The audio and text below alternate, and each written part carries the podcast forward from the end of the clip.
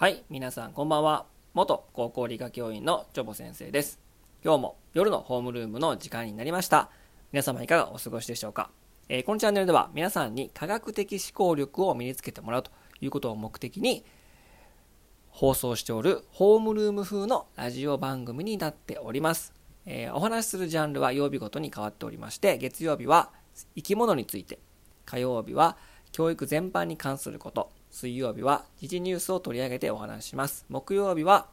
サイエンス全般に関することをお取り上げてお話しします。えー金曜日はですね、えー帰りのホームルームということで、17時05分から定期的にライブ配信をする予定ですので、皆さん気軽にですね、コメント等いただけたら非常に嬉しいですので、レスポンスの方もよろしくお願いいたします。と、えーいうことでですね、え昨日ですけども、すごかったですよね。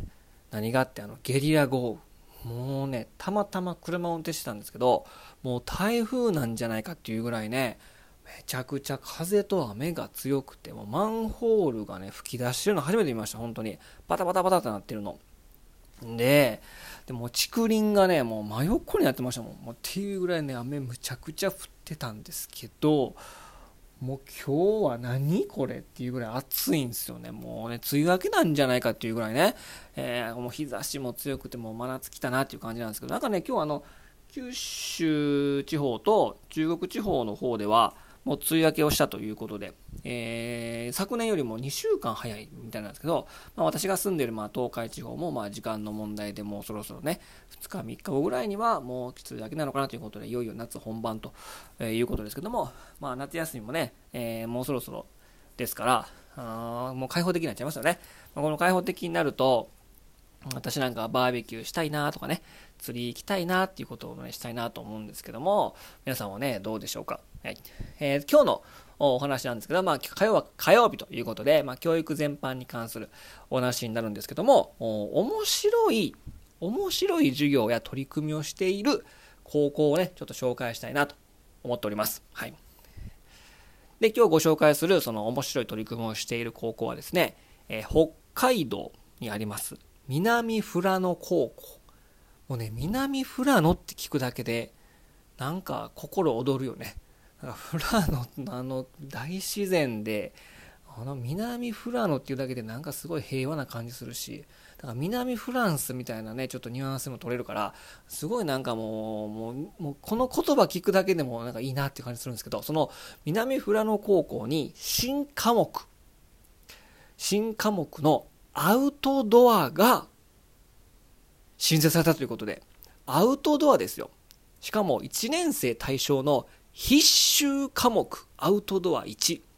アウトドア1ということは、2年生になればアウトドア2で、3年生になればアウトドア3ということで、多分3カ年計画なんでしょうね、これね。1年生対象の必修科目、アウトドア1を新設したということで、もう素晴らしいよね。アウトドアを学ぶということですけども、え目的はですね、地元の観光資源や自然を知り、魅力の発信方法などについて考えるユニークな内容ということでですね、えー北海道新聞で7月8日に取り上げられたんですけど、その時そのアウトドア1位何をしたかというとですね、えー近くにね、本当に近くに金山湖っていうのがありまして、まあ、あの湖のほとりに、まあ、高校があるんですけど、その金山湖に、えっと、釣りに出かけるというね、屋外実習に臨んだということで、その様子が、え写真に掲載されておりまして、まあ、そこから私はそれが知ったんですけども、このアウトドアやってるってことを。うん、で、えーまあ、アウトドア1の授業は月数回程度行われまして、どんなことをするのかというと、えーキャンプやカヌー、あとスキー、カーリングを体験するほか、地元で行われている絶滅危惧種の淡水魚、伊藤、皆さん知ってますか？伊藤。魚辺に鬼と書いて、えー日本原産の酒が魚類なんですけど、お前めちゃくちゃでかくなりますよ。あがあのね、憧れの魚です、私は。釣ってみたい。で、その淡水魚、そのえー絶滅危惧種の淡水魚の保護活動をしてますね、金山湖は。で、それの、うん保護活動などを学ぶということで、講師には町内のアウトドアガイドやカーリングの元五輪選手、え札幌国際大の研究者らを招いて行うということですけども、えー本当にね、素晴らしいよね、この試みが。はい。で、まあ、まあ、その高校のホームページとか見てみると、やっぱりこの宣伝効果ということと、あとね、かなり小規模らしいんですね。高校の規模がそもそも小規模で、まあ、生徒数もちょっと少ないということで、えー、今回このアウトドア1のした釣りをした、えー、生徒ね、今春、今春の新入生3人。これって本当に3人なんですかね。全、全校生じゃない。今年入った生徒3人なんですかね。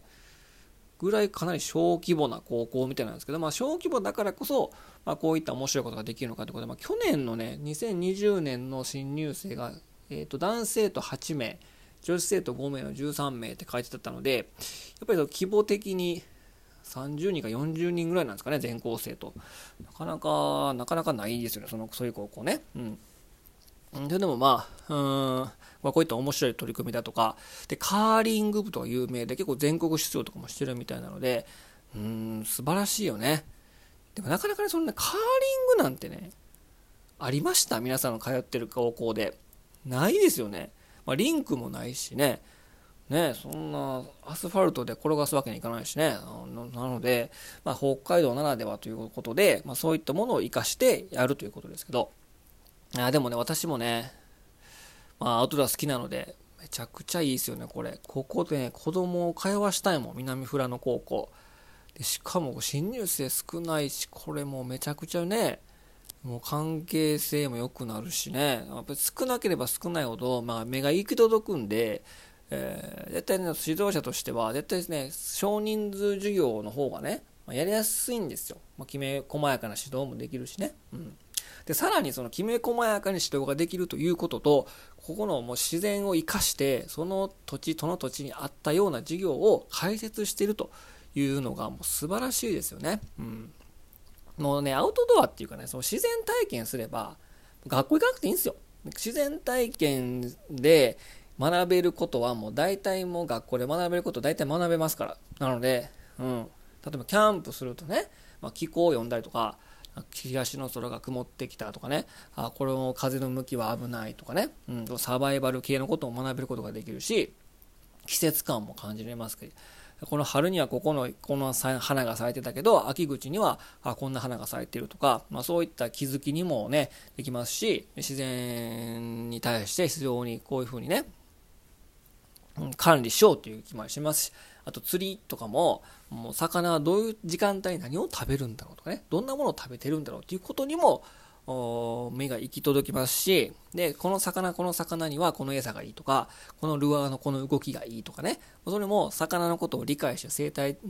も学んだりとか、まあ、生理学とかも学ぶことができるし、自然遊びをすることによって、いろんな風にこう広がっていくわけなんですよ。いろんな学問というものが。だからね、ぜひこれはね、すごいいい取り組みですし、まあ、その、まあ、田舎の高校とかで生徒、えー、募集に非常に苦労してるとかね、うん、いう高校もたくさんあるんですよ。で、今、少子高齢化で、少子化で子供の数が減ってるっていうことは、それだけね、生徒の数が減るってことは、そこの高校の存続の危機もありますし、もう合併合併ばっかですよ、本当に。えー、なので、こういった、もうそこの土地とか、そこの自然を生かした、その土地ならではのことを、もう授業にしてしまうっていうのはね、素晴らしいですよね。もう今なんかもう結局なんかもう勉強して偏差値上げて、いい大学行けば絶対未来は切り開くんだみたいな、未だにそう思ってる人が多いし、そういう風に育ってきた人が教員やってるからもうしゃあないんですけど、でもやっぱりね、自分の好きなこととかおもろいことを追求してやってった方がいいんですよ。でさらにそこからこう派生してって、うん、例えばこの釣り、家、金山これ釣りしてるんですよね。じゃあ、伊藤の保護をするためにはどうしたらいいんだろうということじゃあ、伊藤の保護している、うん、力入れてる研究室はないんかなっていうことを考えると、あ、北大のこの人がやってるんだとかね。そこからもう、あの、興味関心を得て、じゃあ、もっとアカデミックにやってみようとか。いうね、あの、入り口になるためには、やっぱそう自然体験だとか、何か経験体験することが一番大事なんですよ。だからこの入り口として、まあ、学問を学ぶという入り口としては、もう素晴らしい試みだと思いますのでね、もうぜひね、こう続けてほしいですし、で新入生3人ですからね、もうちょっとね、なかなかあれなんですかね、うん、立地が悪いんかな。どうやって通うんですかね、この人たちは。っていうことに心配をしちゃうんですけども、ぜひね、これがね、もっとあの面白い取り組みをして、もっともっと新入生が増えて、こう、全国的にも有名な高校になってね、このアウトドアから、えー、学んだ上で、なんかいろんな学者だとかね、こういう面白い取り組みをしている卒業生が出てくると、まあ、さらにいいのかなと思いますよね。うん、まあ今ね、その、まあ、皆さん苦労してると思います。少子高齢化で、まあ、公立でもやっぱ合併とか合併とかでで、先生の数も減ってくるとですね、まあ、いい質のいい教育っていうものもどんどんまあ減ってきておりますから、まあ、こういった特色のあることをアピールしていくのが今後のまあ令和の高校教育かなと思います。未だにこう偏差値修行主義とか、えー、もう河合塾行ったりとか、寸大行ったりとか、まあそっちの産業の方が多いし、そっちの方がまあ儲かるからね、そっち目線になっちゃうんですけども、まあやっぱりもう、初心に立ち返って、やっぱり興味関心をもとに、そっから学問に発展していくという流れが私としては一番いいのかなと思いますし、まあ、今後のこの令和の高校教育は、やっぱそっちに力を入れるべきかなと思いますので、はい、私もこういったアウトドアとか、こういった面白い取り組みをしている高校とかもね、また紹介していきたいと思います。はい。えー、今日はじゃあこの辺にいたしますので、皆さん、えー、これで今日は、今日の夜のホームルーム終わります。あの、このホームルーム参加したよと聞いたよっていう人は、いいねを押していただけると、それを出席ということにしますので、ぜひいいねの方もよろしくお願いします。それでは皆様、今日はゆっくり休みましょう。それでは、バイバイ。おやすみなさい。